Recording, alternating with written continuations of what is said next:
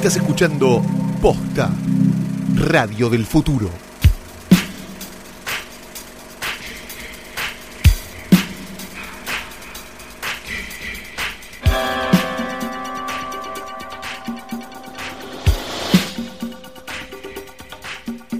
Buenos días, buenas tardes, buenas noches o cuando sea el momento del día o la noche en el que hayan dado play a esto que no es más que una nueva emisión del querido, único e impostergable mejor podcast de la historia del mundo del cine de posta.com hoy tras noche. Mi nombre es Patricia Dal y me hice un par de retoquecitos en la cara. Un par nomás. Y mi nombre es Ferela Sargenti. ¡Feliz cumple, Calu! Ay, gracias. Estamos grabando el día de mi cumpleaños, Sí, que fue ayer. Sí, claro que Cuando sí. ustedes lo escuchen mañana. Es, es muy mágico esto. O eh, quizás ya pasó una semana, un mes, o ahora tenés 82 años, o estás muerto hace 100. Exacto. Esto lo estoy tocando mañana, ¿no? Sí. Como el cuento de Cortázar. Claro, claro. Sí, lo, hacemos todos los días. Pero- Este es un episodio especial porque empezamos a, a despedir el 2018. Exacto, como nos gusta decir a nosotros, no hay una mierda en la cartelera, así que hagamos balance porque es lo único que nos queda, muchachos. Que para el colmo lo vamos a separar en dos. Porque Exacto. hay que arrancar aclarando que hoy vamos a hablar de las mejores y peores películas según eh, este podcast tan bendecido, bello, sereno y bonito. Y según el sentido común, Flor, Sí. digámoslo también. Que pasaron por la cartelera eh, comercial argentina. Estrenadas comercialmente, o sea que no vengan a decir, no pusieron la película de Soderbergh". No, no la Eso- pusimos porque no se estrenó. Claro, eso Sí. viene la en el episodio de la semana que viene. Exactamente, así que guárdense esos comentarios, ¿eh? Gu- guarden esos deditos gordos que, Sí. que oprimen, que oprimen dos teclas cuando, cuando, cuando tipean, hasta la semana que viene. Iba a decir eh, los deditos gordos llenos de chisito, pero esa soy Sí, yo, porque estamos claro. comiendo Flor también comida de. chisitos. Yo como ¿Viste- comida de cumpleañitos. Viste que todas las, esto lo puedo decir porque, porque tengo la contextura como para decirlo, pero viste que todos los videos de unboxing de internet son manitos de gordo. Sí, pequeñitas y rellenitas.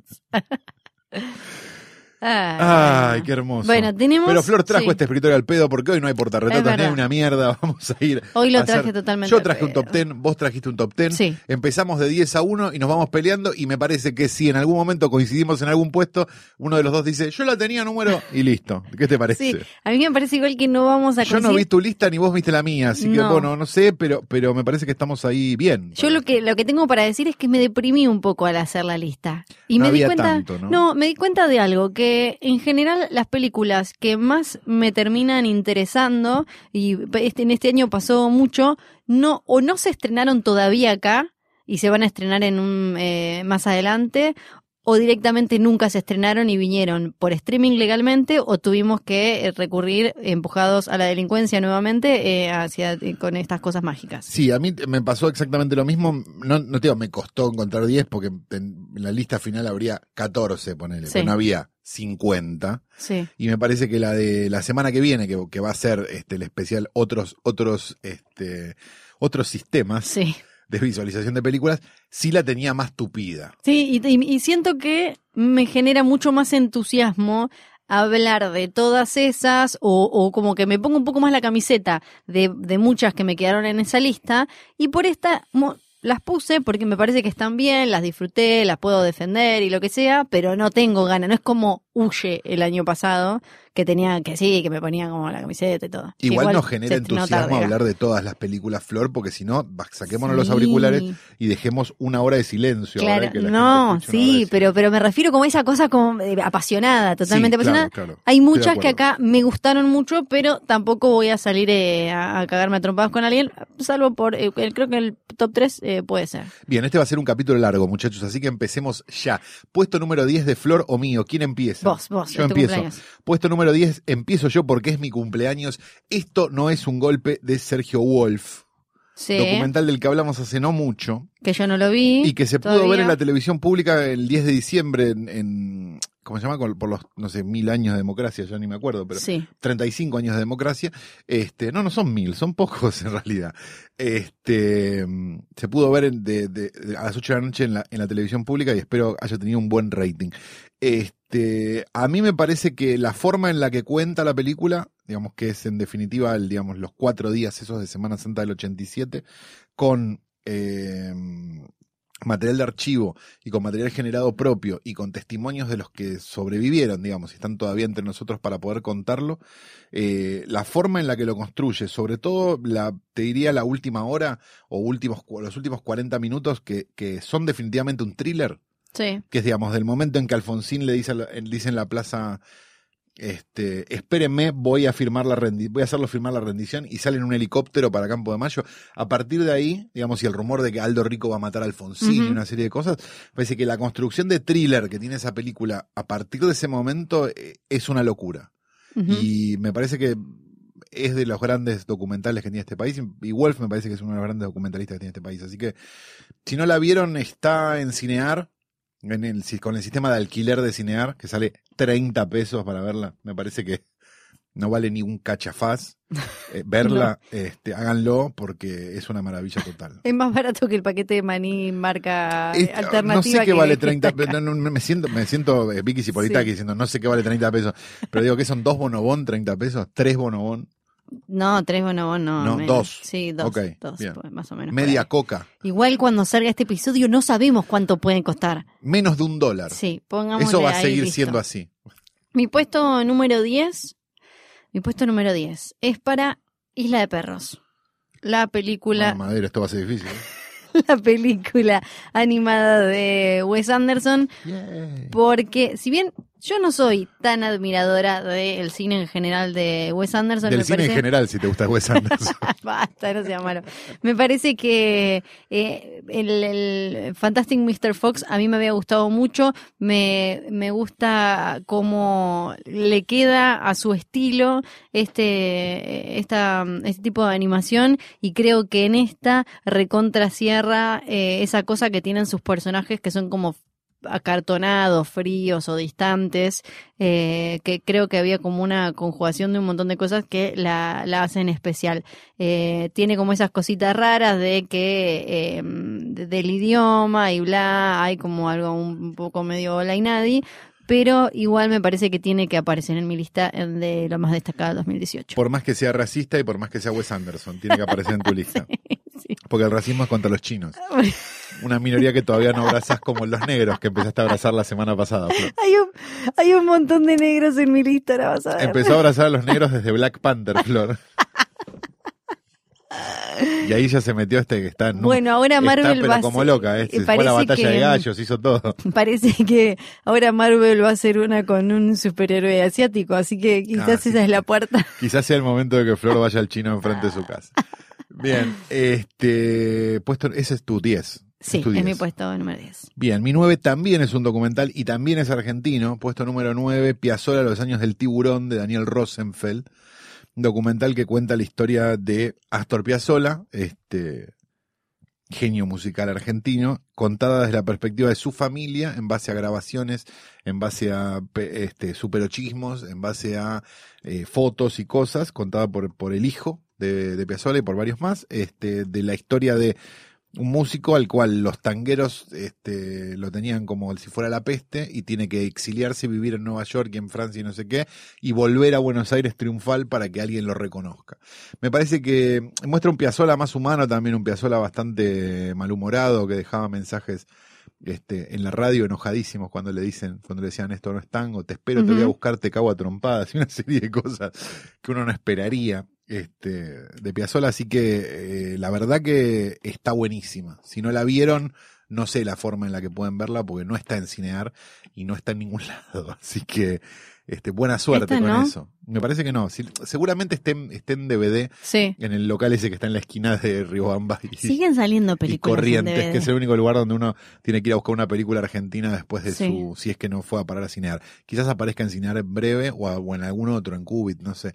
Este, pero por ahora está ahí fantasma. Pero para mí es hermosa la construcción, la- el material de archivo sobre todo de época y de Buenos Aires en los 60 y ese tipo de cosas, la verdad que es, es precioso. Tiene, te va a encantar entonces mi puesto número 9. A ver, ¿Estás preparado? Black Panther. Paddington 2. Me hablaron bien de Paddington 2. Es la del osito, la, Sí, la del osito, británica. Acá hay que decir también que eh, A mí si es con un osito yo ya es un pero- osito que come sí, no sanguchitos. pero eh, acá sufrió porque la trajeron doblada con la voz de Nico Vázquez, que era eh, bastante particular El porque infierno está doblado por Nico Vázquez. es, es muy difícil porque no, por lo menos yo no sé si era una decisión. En general, cuando hicieron doblajes, lo- los actores de acá, parece como que no los coacharan del todo para ser el neutro. Entonces, ¿Por qué llaman siempre a eso? ¿Por qué no llaman para mí, para mí pensaron, o sea, actores de doblaje que Claro, pues, digo, hay un montón de actores de doblaje y además de eso eh, me da la sensación de que no es la tele, no los ves.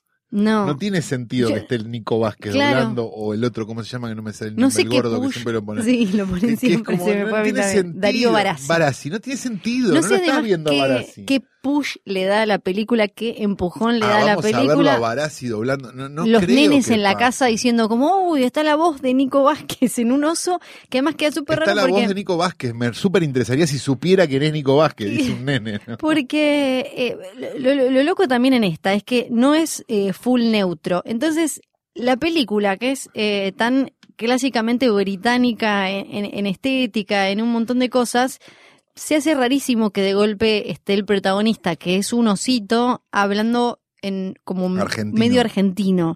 Eh, que queda ¿El como... doblaje es para Argentina solamente o para Sí, Cono pa- Sur? para Argentina Para Argentina. ¿Qué? Y después en. Uruguay va, lo, lo, ¿Sabes qué? No sé qué le habrán... Leo y no sé qué le habrán hecho. Porque arriba vos, el Paddington, el oso. vos. ¿No? Y La, la hacen así, también la doblan. Paddington No 2 entiendo. eh, aparece Es en... muy confuso. No sé, ah, no sé. Eh, está en mi puesto número 9 porque me parece posta, una película adorable, exquisita, que eh, ya, no, ya no se hacen tantas películas para mí que apelen a la fantasía y a la inocencia bien entendida y a un humor que es por un lado un poco pillo, y, pero por el otro es eh, inocente justamente y, que homenajea a la vez a Chaplin, a Buster Keaton y cosas así, y a la vez todo con la última tecnología porque hay un CGI de puta madre para hacer que este oso es un oso que anda dando vueltas por ahí haciendo un montón de, de cosas. Está bien de trama, de personajes secundarios, tiene corazón, tiene buenos humores, tiene buenos gags físicos. Eh, me, me parece que es una de esas que además como tiene el 2, vos decís como, bueno, no vi la 1, que es un oso, qué sé yo, andás a ver, esto no, no debe estar bueno. Y, y es una película que no importa si la ves con pibes o sin pibes, vas, vas a seguir, vas a Si salir. la ves sin pibes, anda a verla, tu vela en tu casa, pues si la vas a ver un cine sin raro. pibe, capaz que es medio raro. pero salís con una sonrisa y además eh, me parece que es cine ATP para toda la familia, bien entendido y bien hecho que no subestima. ¿Por qué no se la doblaron como gallegos, no? Porque Claro, viste que el inglés habla medio así, Sí, que el gallego claro. sería el español. era como sería la español- versión española del inglés. sí. Claro, ¿no? No sé. Es No raro. sé. Pero te banco en esa flor. Yo, a mí cualquier cosa con un oso me gusta. Bien, perfecto. Esa, Tenía miedo por este, esa, y te dije, la Man de, de, de Werner Herzog. Sí, Ah, claro. todas las de osos. Bueno, en otro momento podemos hablar que Herzog va a estar en... ¿Leíste las noticias? sí, leí hay, las noticias. hay dos noticias No, a- una noticia es mentira. Una es clickbait. Vamos a hacer un paréntesis acá. Porque esto ya nos lo han comentado en Esto redes ya parece esos podcasts poronga que hablan de, la- de, la- de las noticias de Variety. Dale, vamos. Eh, tenemos la primera clickbait, porque si leías todo el texto, sabías ya de por sí que no era, relacionado a Lucrecia Martel con la película de Black Widow de Marvel. A ver, imposible. Sí. Imposible. Se llegaron a reunir. Cuando leías la nota, Está bien. conta- ella contaba, es una entrevista que le hicieron eh, en un medio afuera a Lucrecia Martel, donde ella cuenta, me llamaron porque estaban buscando directoras mujeres y ella venía de, de tener mucho reconocimiento por Sama eh, en particular.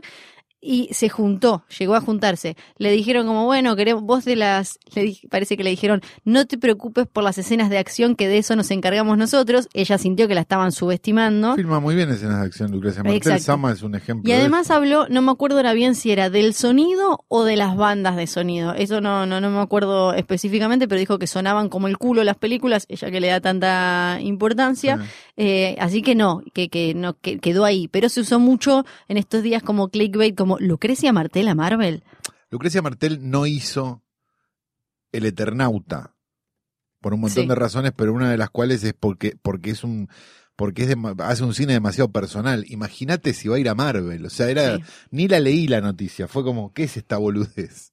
Y la segunda, La segunda, sí. hay una serie que se está filmando en este momento de Star Wars para el nuevo servicio de streaming de Disney, Disney Plus, que va a salir supuestamente en algún momento de 2019. Ah, está se bueno. es llama para sumar a las dos películas de Star Wars que va a haber el año que viene. Se llama The Mandalorian eh, y está detrás está John Favreau, el director de ahora El, El Rey León, y hay un montón de directores importantes que van a estar eh, haciéndose así, también Ah, bueno, bueno. haciéndose cargo Pongamos de, las cosas en eh, de diferentes episodios y también empezó a sumar un elenco importante. Y ahora, en la última lista de gente que va a aparecer, aparecían Giancarlo Esposito, Carl Weathers y Herzog.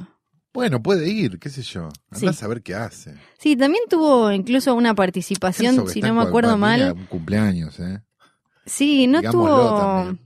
Eh, ay, ¿dónde fue que en una serie no tiene un cameo? Sí, tiene, cameo, tiene un montón de cameos Herzog. Es, es bastante, es bastante easy going en ese sentido. En Parks and Recreation, si no me acuerdo mal, a ver, eh, sí, tuvo un cameo en Parks and Recreation, que hacía como de un viejo que estaba ahí dando vueltas. Sí, Así no, que- no, no es complicado Herzog.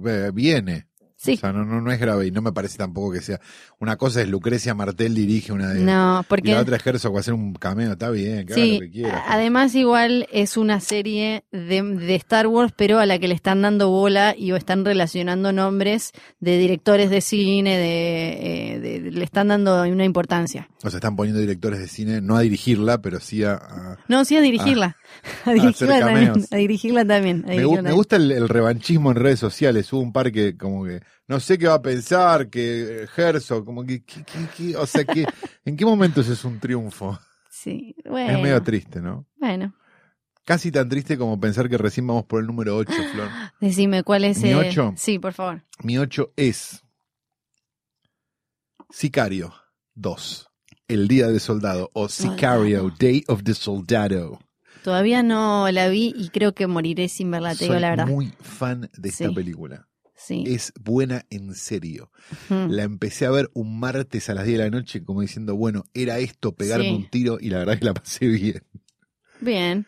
Es buena en serio y Ya- tiene una cosa de tono que a mí Sí. me gusta mucho, que es esta idea de hacerte creer que es una que va para un lado, o sea, que es como una película definitivamente fascista Sí. Y en un momento volantea de una manera muy particular. Entonces la, la empezás a ver como pensando, uy, una de Emilius, ¿viste? Uh, los jóvenes defensores. Sí, no sé. claro. Y, y en la mitad de la volantea para tu lado y decís, bien muchachos, me conquistaron. Perfecto. Yo supongo que el público que fue buscando una Emilius capaz no, no la pasó tan bien. Me imagino un montón de republicanos, viejos republicanos enojados en Estados Unidos. Pero la verdad que está buena en serio. Está Ujú. súper, súper buena. Está escrita por Taylor Sheridan también. Que es el de. El de, eh, ¿cómo se llama? De mm, Hell or High, Hell or High Water. De la otra que había hecho, había hecho otra más. Eh, Wind River. Había escrito la Sicario original. O sea, es un Es un algo. guionista interesante. Así que está también, está buena. Si no la vieron, vayan a verla. Ya, está por ahí para Sí, bajar se fácil. consigue, ya se consigue es toque. facilísima. Mi puesto número 8 es Un lugar en silencio. A Quiet Place. No me entró en la lista. que em, no, me, no me parece como top 5, pero creo que em, de- demostró ser una, una vez más el terror demostró en estos últimos años que puede ser algo más y que no tiene que ser una berretada hecha sin, sin pasión, sin cabeza atrás. No es una cosa de locos, eh, sobre todo para mí el, el final y cuando finalmente como nos cruzamos más con eh, los bichos estos y demás, pero creo que mm, que primero pone a Emily Blunt en otro lugar porque eh, te das cuenta como si pones actores en películas de terror, actores reales, eh, puedes hacer otra cosa. Y después, bueno, Krasinski, es su primera película eh, y de, terror y le salió súper bien. Creo que maneja un montón de cosas con lo complicado que es eh, el, el, el tema de, de que no tienen diálogos y demás. Y le salió súper, súper bien. Así que ahí está. Me, a mí me pasó una cosa con, con, con, con esta, con Un lugar en silencio, con A Quiet Place, que la vi, cuando la vi me gustó y no me dejó nada. sea, Sí. no tengo intenciones de volverla a ver, no la vería nunca en mi vida. Me pareció como, como, ah, bien, sí, entrete- entretenida, pero no me, no, no me pareció que tuviera como ese, ese plus Sí. Que la convierte en una de las mejores películas. O sea, como con el, el tiempo me parece que le jugó en contra. Sí, pa- para O sea, si mí. me preguntabas a la semana de verla, te iba a decir, no, buenísima, no sé qué, no sé cuánto. Y a medida que pasó el tiempo, la fui apagando hasta que me la olvidé, hasta que la volví a ver en la lista. Yo O sea, no como- creo que termine en un top 20 de películas de terror de la historia como la en ponen algunos. pedo. Pero sí me parece que es de lo mejor del año eh, y, además, tampoco es de lo mejor del año, Flor, la pusiste número 8. bueno, la puse número 8, está ahí entre las 10. Tampoco, bueno. Está entre las 10. Basta. la querías tanto. Y además, eh, siempre voy a, a- a apoyar que le den un algo más eh, al terror. ¿Cuál es tu puesto número 7? Mi puesto número 7 es El sacrificio del siervo sagrado de Yorgos Lántimos. Ah, es verdad, podía entrar o no, aunque estrenó técnicamente... no, no se estrenó, se estrenó. Sí, sí, se estrenó, pero digo, En técnicamente es de... eh, Es del año pasado, año pero está pasado. estrenada en cines este Sí, año, así que entra. La habíamos notado, la habíamos anotado como de las mejores del año pasado, me parece que no. No, no, no, creo que no. Creo que no. Eh, por, por millones de razones, pero Sí. principalmente porque es una de las pocas películas de un autor hoy por hoy, digamos, como digamos en un circuito relativamente comercial, ¿no? Digo, hay un montón de películas de autores dando vueltas, pero, pero ninguna que, que, digo, con este, con este Star Power de Sí. alguna manera y con, con este tipo de exposición y con el estreno, bueno, que no tuvo acá, pero digo que sí tuvo en otros lugares, la verdad que es como el, el- me parece de los últimos grandes autores que quedan dando vueltas, Lántimos, junto con, no sé, Fincher, con alguno más que está dando vueltas, como que pone su impronta y hace su cine Sí. y, y- y tiene sus tiempos y tiene su, su estética y sus formas y todo y, y- y su forma de contar también. Este, con lo cual, nada, me parece que, que es eh, de las mejores películas del año, Sí, una película muy kubrickiana, muy fabulosa eh, y si no la vieron está para bajar muchachos no sean Sí. boludos vayan a verla ahora Yo la dejé afuera porque me olvidé que había sido este año, pero la, la repondría y ahora también dentro de poco se estrena La Favorita, la otra película que tiene también como mucha mucho hype de Oscar, que está protagonizada por Olivia Colman, que también dicen viene ya con muchas nominaciones, Emma Stone y Rachel Weisz, y hay algo que tiene el chabón que tiene el Antimos que está buenísimo para ver, que son los pósters de sus películas, que tienen, no sé quién se los hace, acá voy a mandar fruta, pero tienen, ti- tiene una continuidad estética Sí. hasta en los afiches, que es una locura. Sí, la verdad que eh, eh, está todo cuidado. Me parece que tiene como la misma, tiene la misma obsesión que tenía Kubrick. Yo lo digo siempre, siempre lo hablo de Kubrickiano, Kubrickiano, Kubrickiano, pero porque me parece que tiene algo ahí que es este maravilloso. Ujú. Puesto número 7 es el tuyo, Flor. Puesto número 7, a ver qué puse. Familia sumergida. Familia sumergida. Ah. No la vi todavía. la película de la actriz de La Niña Santa, dirigida por eh, María Alché, protagonizada por Mercedes Morán. Sí. Eh, acá la comentamos. que La hace- señora que tiene que desarmar el departamento. Eh, exacto, se le muere la hermana, ella está como pr- procesando eso, desarmando el departamento y, y la, la- la vemos a ella como flotando entre, entre todas la- entre sus propias emociones de la hermana que ella no está y todo como todo lo que le puede pasar internamente y después la, la cuestión cotidiana familiar de su esposo, los hijos y empieza como ella con un mambo muy muy interno que que nosotros terminamos espiando de alguna manera, me, me, me parece que Mercedes Morán está súper bien, me gustó mucho cómo está dirigida, es de, de, de esas películas además que t- todo, todo te manda un mensaje y, y todo, en, todo hay un- una idea eh, que, que tiene que ver, que lleva adelante la historia, así que la, la disfruté mucho, Familia Sumergida, no sé dónde la pueden ver ahora. Yo supongo que en ningún lado, pero. Porque las, bueno, siempre lo hablamos acá, el esas cine nacionales. argentino muere. Sí. Muere después del estreno. Ahora algunas Algunas aparecen al toque antes, en Netflix. Eh, pero algunas aparecen al toque en Netflix Sí. o en, eh, como decías vos antes, en eh, la página En de Cinear, o, en- Cinear. o en- o incluso en Cubit, algunos Sí. estrenos argentinos como un poquito más prestigiosos, si Y querés, o algo así, y otras quedan bollando. Sí. Esperemos que se pueda ver de alguna manera. Habría que encontrar una forma de que esto suceda, ¿no? Este, puesto número 6, mío, sería porque es mi cumpleaños. Ah, claro. Yo soy Tonia, Ah, de claro. Craig Gillespie. Me, hay Tonia. Me gustó mucho la película. Me gustó la idea esta del, del falso documental para contar la historia real de una persona. Me pareció que los personajes estaban absolutamente bien logrados, la dirección de arte, o sea, todo es super trash, super redneck, super gracioso, trágicamente. Me parece que, o sea, la, la vida de, de, de, de, Tonya Harding es un poco como, como dicen los yankees, un train wreck, ¿no? Como un choque de trenes. Sí. Y me da la sensación de que la película un poco lo es también y, y eso es lo que la hace tan maravillosa. La, la, disfruté mucho. Cuando la vi, la volví a ver después también.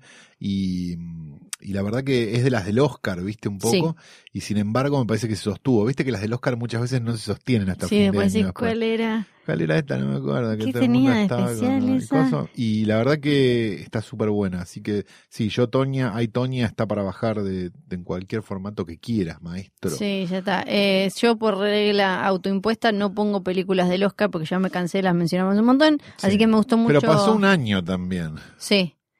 Sí. ¿Cómo pasó un año? Claro, digo, desde el Oscar, casi. Sí, claro. Se puede. Ah, bueno, yo, yo no las pongo. Bueno, Flor no las pone, chicos. No, ¿sabes? Flor no las pone. No, en mi puesto número 6. ¿Quién está? ¿Hay dibujitos? Nace una estrella. Obvio, Flor. ¿Cómo Era te obvio. a olvidar? Yo pensé que iba a estar primera. Flor. No, ni siquiera entré en el top 5. Me costó, me costó un montón igual. Nace una estrella porque. Ese muchacho pálido que usa tacos está muy contento en algún lado.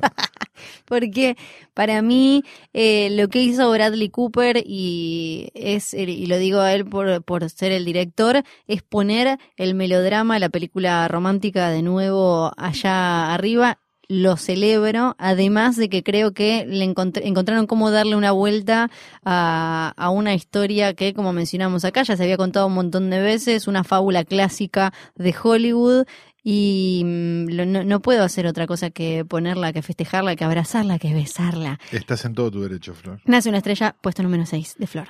Puesto número 5 de Calo, Halloween, Noche de Brujas 2018, dirigida por David Gordon Green. A favor. Me parece que no la teníamos. Sí. No, o sea, por lo menos había una, había una discreta esperanza, pero me parece que no había eh, la idea de cómo iba a ser la película. Uh -huh. Yo no tengo idea qué va a pasar con, con mi mente y esta película dentro de seis meses, sinceramente. Sí. Me gustó mucho cuando la vi, no la volví a ver y me, pare, me pareció que era muy digna para lo que podíamos esperar uh -huh. en esta época de remakes y de cosas. Eh, la verdad que no, no sé qué puede llegar a pasar dentro de un tiempo. Hoy me gusta mucho realmente la remake de Halloween, a pesar de que escuché un montón de gente diciendo cosas espantosas y no sé qué. A mí me sigue gustando. Me parece que, que, que estuvo a la altura de las circunstancias. Sí. ¿Es buena como la primera? No, ni en pedo. Nada va a ser buena como la No. primera. Pero me parece que está a una, es una muy digna este, película que sí está a la altura de la primera de Rob Zombie, por Sí. ejemplo, que a mí me había gustado mucho en su momento y que me sigue gustando las veces que la volví a ver. Fue uno de esos casos para mí en los que, bueno, primero dijeron, vamos a hacer una nueva Halloween, y era como, oh, estos siguen robando, ya probaron todo, ya hicieron... Después empezaron a sumarse los nombres y ahí era como, ah, para, y además eh, llamaba la atención porque no era gente que viniera del terror, te dicen que Danny McBride va a participar en un guion de una Halloween y levantás mínimo la oreja a ver qué, qué va a pasar acá. Y me parece que fue dignísimo, dignísimo y muy disfrutable. Recordemos en un año de grandes regresos en el cine de terror porque salió una Puppet Master nueva Sí. y hay una Leprechaun nueva también. Así Ah, que, no la vi. Sí, yo tampoco la tengo ahí, pero también la vi. Así que, bien, a mí personalmente me pareció que era un producto dignísimo, me- sangriento, con cosas y tal, o sea, me parece el tipo de película que uno... Que les quedó de coyuntura medio de pedo. Sí, les quedó de coyuntura de pedo, sí, y eh, no le perdono lo del bebé, pero todo lo demás se lo perdono. Así que... Lo del bebé, ¿qué bebé? Que no lo mate. Ah, cierto, cierto. Que ellos Eh, aparte lo reexplicaron, dijeron no, toma una porque no explicación pareció, como, no dale sé qué". muchachos, estamos haciendo una película de terror. Este, Halloween, mi puesto número 5. Ujú, ¿El Mi Flor puesto. cuál es? Mi puesto número 5, el primer hombre en la luna. Demasiado. El primer hombre en la luna, bueno, a mí, a mí me gustó. Pero, por ejemplo, todos estos puestos, esto es lo que me pasó este año.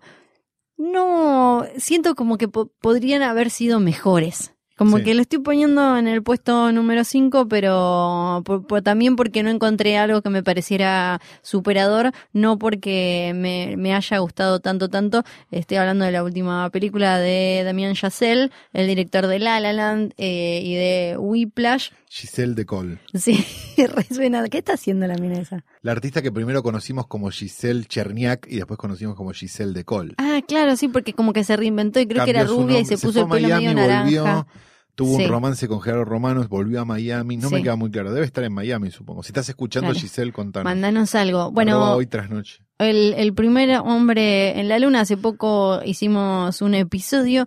A mí le- lo que más me gustó es eh, la forma de agarrar algo gigante, épico y, y convertirlo en, eh, en un drama centrado en un hombre, en un tipo, en sus vínculos, en las cosas que hicieron que él llegara ahí, pero sin caer en la, la cuestión como súper eh, empalagosa y más eh, tradicional. Por, eso.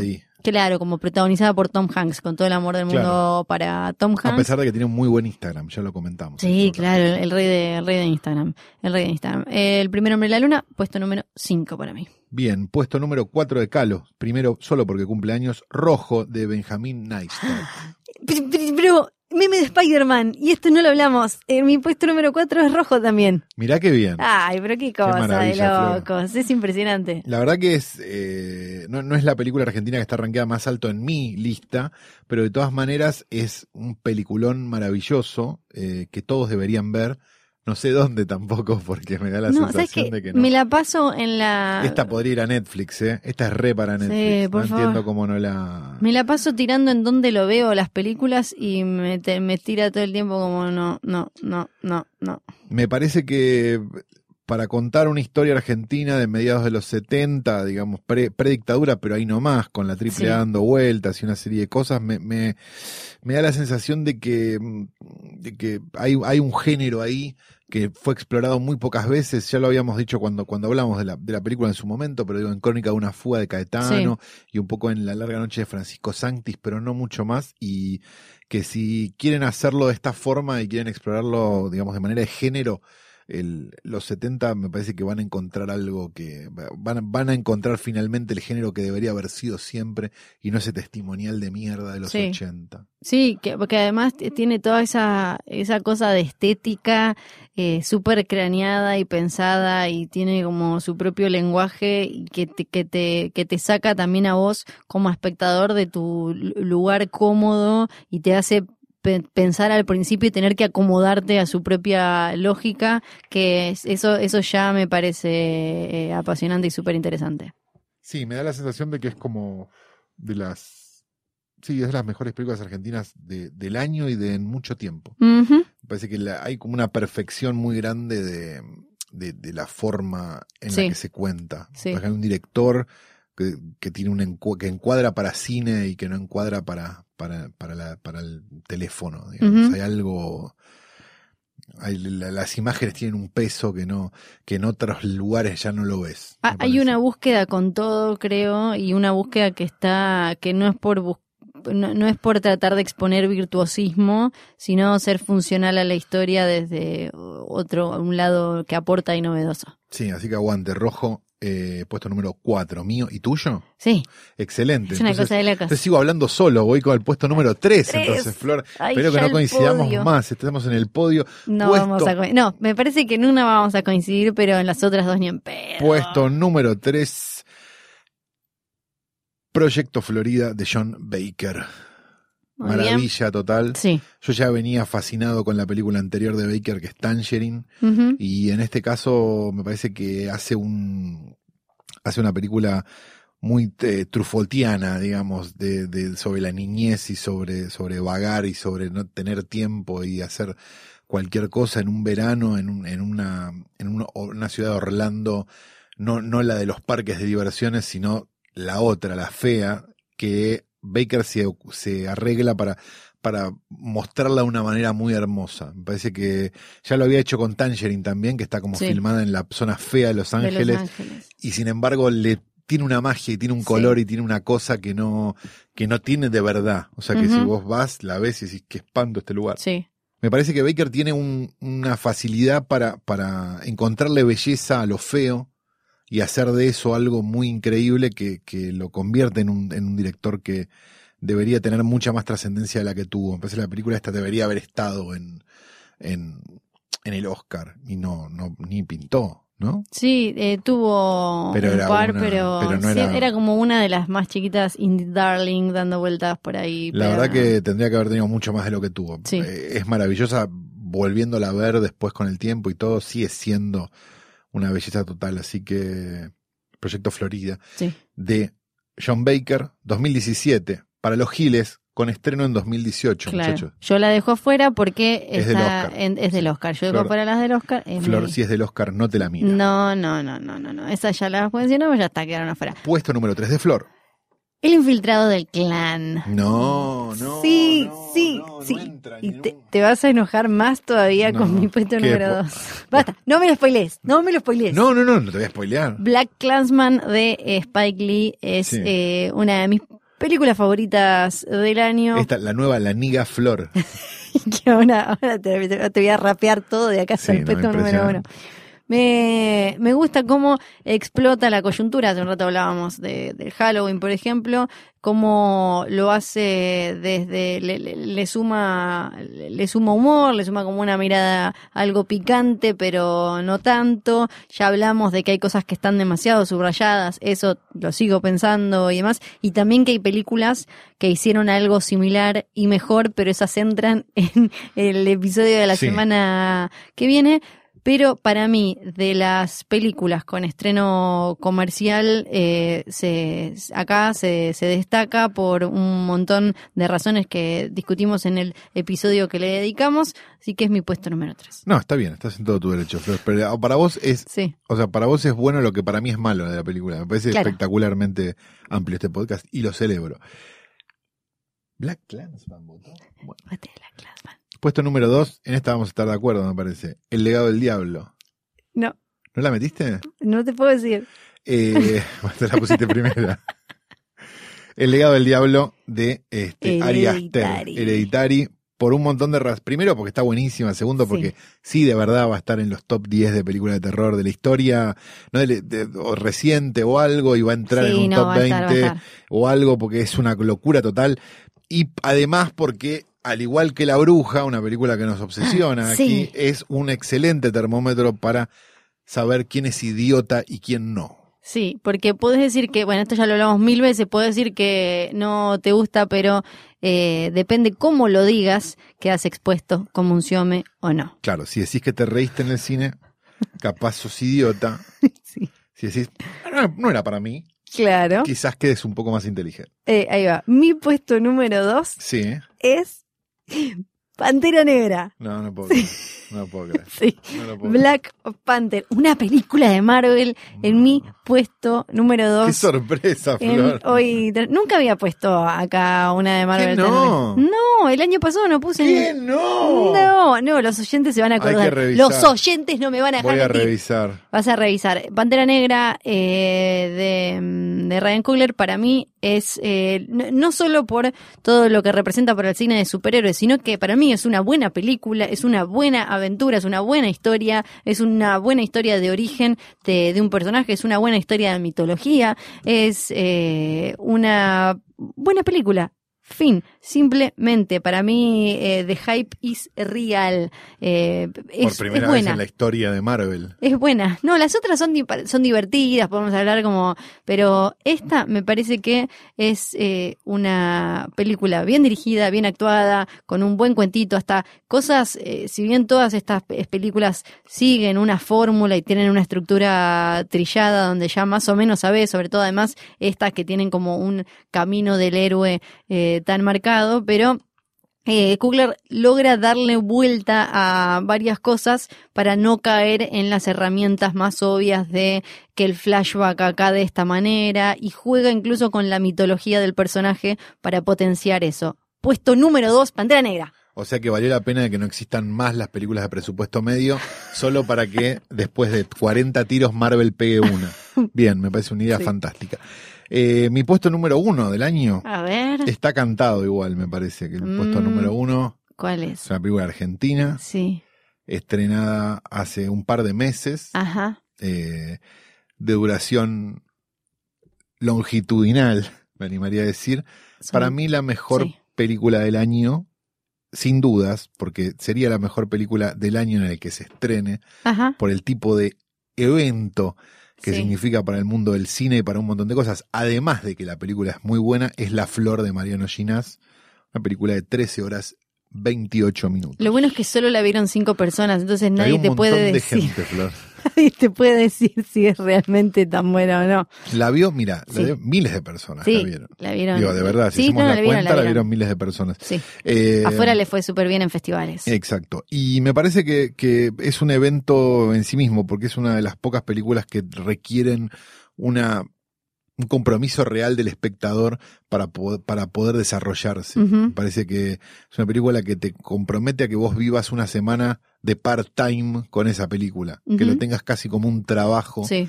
ir a verla tres días seguidos durante cuatro o cinco horas por día para poder completar la película. Y cuando completás la película, la sensación es de un cansancio, pero no de un cansancio de, digamos, de, oh, basta, esta película, sino de un cansancio físico. O sea, tiene, algo de, del mismo modo que, que Martel filma de una forma que vos sentís el calor Sí. y sentís los, los mosquitos. Me parece que, que, que Ginás hace eso con esta película y, y, y obviamente tiene que ser la mejor película del año, ¿no? Porque no hay forma de que nadie se le ocurra y haga una cosa como esta jamás. Así que La Flor es la película del año, la dan en algunos lugares cada tanto, hay que estar atentos, Me aparece. aparece y se puede ver eh, y vale muchísimo la pena, es de las cosas más dementes que van a ver en su vida. No, no crean que una película de 13 horas y media es una película aburrida, porque no lo es en lo más mínimo. Son en realidad seis películas y, y, y pasan un montón de cosas y son muy de género, a pesar de, de, de que creas que viste está yendo al Baficia a ver una Sí, película una no sé qué dramón, te sí. encontrás en realidad con un musical, con una película de espías, con un montón de cosas que, que de aventuras, como de la literatura de aventuras Sí. de, que, que, que leíamos de chicos. Este, para mí es la mejor película del año y una de las mejores películas, me animaría a decir, de la historia del cine argentino. Mi puesto número uno es, entonces, lo has spoileado, El legado del diablo. Bueno, está bien, es digno. Bueno, por lo menos no puso nada de Marvel, ¿no? No, te la puse en el puesto número dos. Para mí, Hereditary ya, ya es eh, puesto número uno solo por la escena de el- la cabeza y el poste. Sí. Ya por la cabeza y el poste y todo, todo lo que viene después, él estacionando el auto, él cuando se va a la cama, la cámara, la cámara que se queda en sus ojos y nosotros que escuchamos que la madre se despierta, baja. Ya por todo eso, eh, es puesto número uno. Sí, me parece que la, la secuencia del poste, sobre todo, es, es una cosa, digo, los que vemos películas de terror todo el tiempo y, y ya no medio que tenemos el callo hecho, como Sí. que "Ah, ahora va a ser no sé qué, como que ya las vemos como quien ve un partido de fútbol, el que vio muchos Sí. partidos de fútbol. Entonces no, no hay una sorpresa muy grande frente a determinadas cosas. Y la verdad que el, la, la secuencia del, de la, del poste y todo lo que pasa después, como vos decís, dijiste recién, es absolutamente sorprendente. Sí, e incluso después, en los momentos como que son los que asustan, cuando está ella, la madre, eh, poseída en, en el techo, y cómo aparece y cómo la encontramos, y todos esos detalles que van apareciendo al final, eh, me parece que la hace, la hace súper exquisita porque eh, de, de verdad le busca, porque es algo que vemos todo el tiempo en una película de terror, ah, está colgado del techo, ah, no sé qué, no sé cuánto, pero fíjate el sonido, fíjate la música que te ponen en ese momento, dónde ponen la cámara, eh, dónde ponen la luz y un montón de cosas, y en esta es, porque es, como una sinfónica hacer eh, una película de terror así, y en esta todo está precisamente tocado y, y- y expuesto. Dicho todo esto, estas son nuestras 10, 20, Sí. 18, no sé en cuántas coincidimos, No sé. en dos o tres Sí, no tantas. eh, pe- películas mejores del año que pueden salir a buscar ahora mismo y pasar un fin de año lleno de películas buenas, Sí. lo cual es una cosa totalmente atípica. También tengo igual eh, hoy porongas especiales. Ah, tenemos los hoy por Sí, ongas. ¿vos Yo, también? eh, la verdad que yo no, no vi tantas películas como vos, Flor, porque no tengo la obligación. A mí, yo empecé Entonces a- medio que ya veo una poronga y la, y la evito en general. Yo evité un montón. Que pensé que había evitado un montón, pero al final no, se colaron un montón de, de, de, de porongas. Se le colaron un montón de porongas a Flor. Yo eh, no, no que- no quiero ser quien lo diga realmente. Pero me creo que el puesto número uno lo tenemos, Sí. eh, lo vamos a hablar un Siempre- segundo después. Pero siempre en nuestros corazones. siempre en además. nuestros corazones, The Original Poronga. Pero, Sí, ten- tengo un par que no llegué a ver, que, es- Bien. que sospecho huelen altamente a hoy porongas. esto huele a poronga. Sí, Sí, Como Robin Hood, la última Robin Hood, seguro. que tiene un tufillo. Porque las flechas no pegan en ningún lado. tiene un tufillo. Y qué puede pasar, ¿no? En la Ah, película. la película de Grego Rossello. Claro, que, Y debe ser, que no, ¿no? la vimos, pero tiene, oh, se- se- de, de lejos mm, uno puede, ¿no? Imaginarse Sí, cosas. de lejos parece hangover, de cerca Sí. capaz no. Después tengo, por ejemplo, una que eh, para mí, ¿viste cuando está como el, ¿cómo sería? El hoy poronga subjetivo, el hoy poronga para mí, Sí, pero que todos dicen otra cosa. My Vos- Own Private Poronga. Sí, que vos te sentís como el que está gritando el emperador está en bolas Sí. y nadie te da bola. ¿Qué sería mi obra maestra? No la vi. Claro, no, no, que ve- para- no veo cine de Conillo Prat. A mí, a mí no me gustó casi nada y muchos la ponen en su lista de lo mejor del año. Pero no es para señoras de 60 que les parece un plato la película. No, no tanto un, eh, un, un poco un plato y otro poco, viste, como qué comentario de la sociedad, ¿no? Como Claro, somos los argentinos. Sí, claro, mucho digo, de eso. a lo máximo que va a llegar Sí. una señora de esas que van a ver. Sí, no sé. es, de, es de papás. Es una Eh, película de sí. papás que, que van al cine Claro. el viernes a la nochecita. Pero no y- se animan a ir al patio Bullrich. No, no. No. No, puede No. que no, puede que no. Después tengo, eh, antes de Full Full Hoy por Ongas, tengo como lo- los que me rompieron un poco el corazón. A ver, Que La Monja, la monja era más. Uh, qué poronga La la Monja, era que era más. como, si van a seguir abriendo el universo del conjuro Qué con esto, chicos, lo cerramos. película, por favor. Lo cerramos. Encima Eh, la vi con Flor, qué horror. Y la chica en la telaraña de Fede Álvarez que venía, venía dándonos eh, películas súper interesantes, se metió como en una franquicia y la verdad es que está bien, él sigue, sigue demostrando que filma bien, pero le falta, le falta carne. Sería más que necesidad que hoy poronga. Claro, exacto, como que, qué necesidad, tal cual. Eh, mención especial para Aterrados, que todavía no la vi, la estoy buscando para verla. Dicen que es buena. Dicen que es súper buena, por eso ¿Por qué no- la estamos nombrando en las porongas? no, no la estamos nombrando. La estoy poniendo como en una perlita aparte, porque la, la quería mencionar que todavía no la pude ver y aparece en todos lados, así que la dejamos como. Y le van a hacer remake todo. Sí, de- No, producida, serio. por de- producida por Del Toro. Ahora sí, hoy poronga full, full real. Full Full Real. Full, full Eh, real. Yo tengo una para aportar que se llama Sí. Callback, que es una película española filmada en Nueva York. Se estrenó. eh, ma- me mandaron el screener para verla. Es inmirable, pero a un nivel que no lo puedes creer. Quisieron hacer como un Henry, retrato Ay, de un no. asesino. Sí. hicieron los colimbas se divierten. No, no, no, no se puede creer la poronga que es esa película. Córranle como al SIDA a esa Mm. película, en serio se los digo. Y la segunda, y obviamente la poronga más grande que ha dado este país, me animaría a decir en su historia cinematográfica, es Bañero 5, Flor. Sí. Por supuesto. Una película a la que era tan mala que le hicimos un episodio y un logo. Sí, que eh, probablemente el, el año que viene sospecho que va a haber un par que van a merecer sus propios episodios. Hay una película que tuvo un estreno en, en el extranjero, por Sí. ahora, que nos parece que, como nos suelen decir los oyentes muchas veces y como decimos nosotros también, este, cuando vemos un tráiler o algo, Sí. hoy poronga ya te siento, Sí. ¿no? Sí. Sí, tal cual. Este, que bueno, veremos, juzgaremos en su momento y veremos si efectivamente.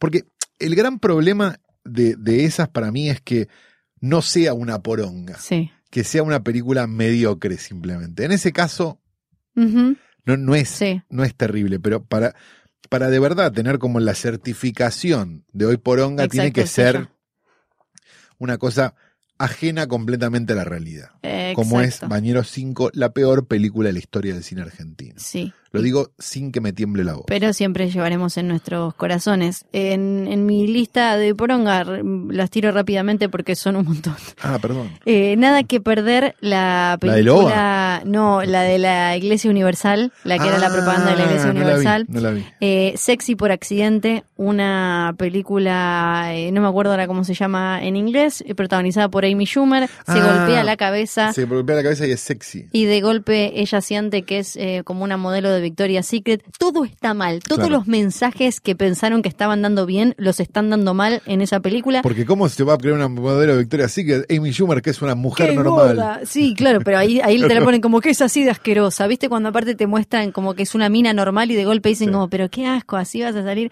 Todo está mal. La película trata de ser, eh, de, de empoderar, trata de ser progresista y qué sé yo, y es un horror. Eh, Román, película eh, La del nacional, policía. la del policía. Tengo Esa también. película tiene que tener una historia espectacular atrás. Si no, no me lo explico. Tiene un alguito, tiene un alguito. No llores por mí, Inglaterra, la Uh, película esa 15 con un montón de famosos eh, que te muestra un partido en la época colonial entre ingleses y, criollo, no me acuerdo, y, y Es españoles como de los y qué sé yo. 80 el chiste, ¿no? Sí, que es como, chicos, esto era un sketch en Sin Codificar, y que no sé cómo terminó siendo una película. Amor a Medianoche, la película de la chica que no podía salir de día, se enamora de un chabón y Es la historia de Natalia Hyde. y termina, termina quedándola justamente, no me acuerdo el nombre, pero me la anoté así, que la comenté también, esa de la chica que se enamora del alma que va pasando de cuerpo en cuerpo. Ah, que habíamos hablado que tenía como una necrofilia que- que Tremenda. no terminábamos de entender. Jurassic World 2, Ah, horror, Qué, qué huevos. horror. ¿no? Qué huevos. Eh, qué valiente que estás. A la deriva, película romántica basada en un hecho real, también lo comentamos acá. Y por último, Venom, que es de Marvel. Uh, metió una Marvel en las es de malas Marvel. en las buenas. que es de superhéroes. Está re valiente. Ahí está, Flor, toma, este toma en tu cara. Fin. Terminé. Igual nada está nada es comparable con el dron Bongo Ay, no, lo vamos a amar para De siempre. Bañeros cinco. Sí. Sí. y demás. Eh, conté acá la historia o la conté fuera de aire. ¿Cuál? Que parece que dos jóvenes en- increparon a Pachu Peña. Sí. ¿La ¿Por conté? No. Pachu Peña, ¿te la conté? Te conté, sí la conté. Acá, acá en Hoy Tras Pero a vos no. te la conté. Sí, Ah, a mí ok. sí. Pachu Peña va a un restaurante, esto contado por, por, Sí. por Pichu. Ajá. Pachu Peña va a un restaurante, lo increpan, fuimos a ver bañeros y es una porquería. Y Pachu les devuelve la guita. Sacó la plata que se agarró en la carnicería donde era, que al final era Es de la mujer. probablemente de las mejores anécdotas de la historia del cine argentino y agradezco que exista Bañeros 5 para que exista esta anécdota. Ay, sí, qué hermoso, por Dios. Bueno, Dicho todo esto, sí. Ya está. este programa fue grabado, este podcast fue grabado en el pequeño pero mayor estudio de posta.com, el mundo de los podcasts de posta.net, posta FM, Sí. Luciano Banchero, Bebe Sanso. Bravo, bravo Claudio, bravo Claudio. Y Sí. decimos también que este programa hubiera sido imposible sin este, la ayuda de el querido Luciano Banchero, que hoy vino, así que este, le vamos a agradecer, Sí. y que tiene la clave para saber dónde se hace el próximo posta offline. Hay un rumor muy grande de que No. vendría Pink Floyd, tocaría en el Valle de la Luna y ahí sería el posta offline justo antes. Justo antes, pero y se, y se juntan y también No vuelven. nos pagan los viáticos, Ok, bueno. así que.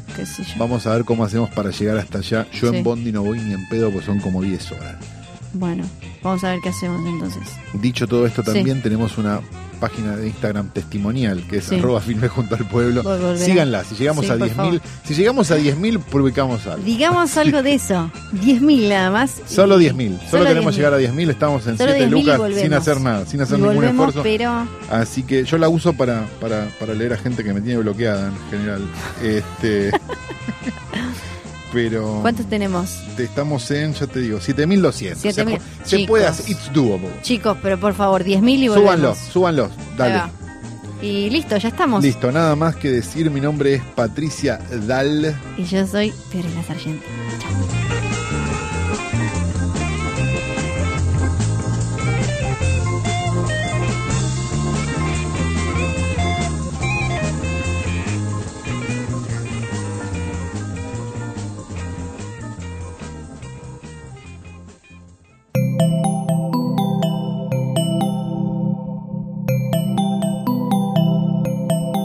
Estás escuchando Posta, Radio del Futuro.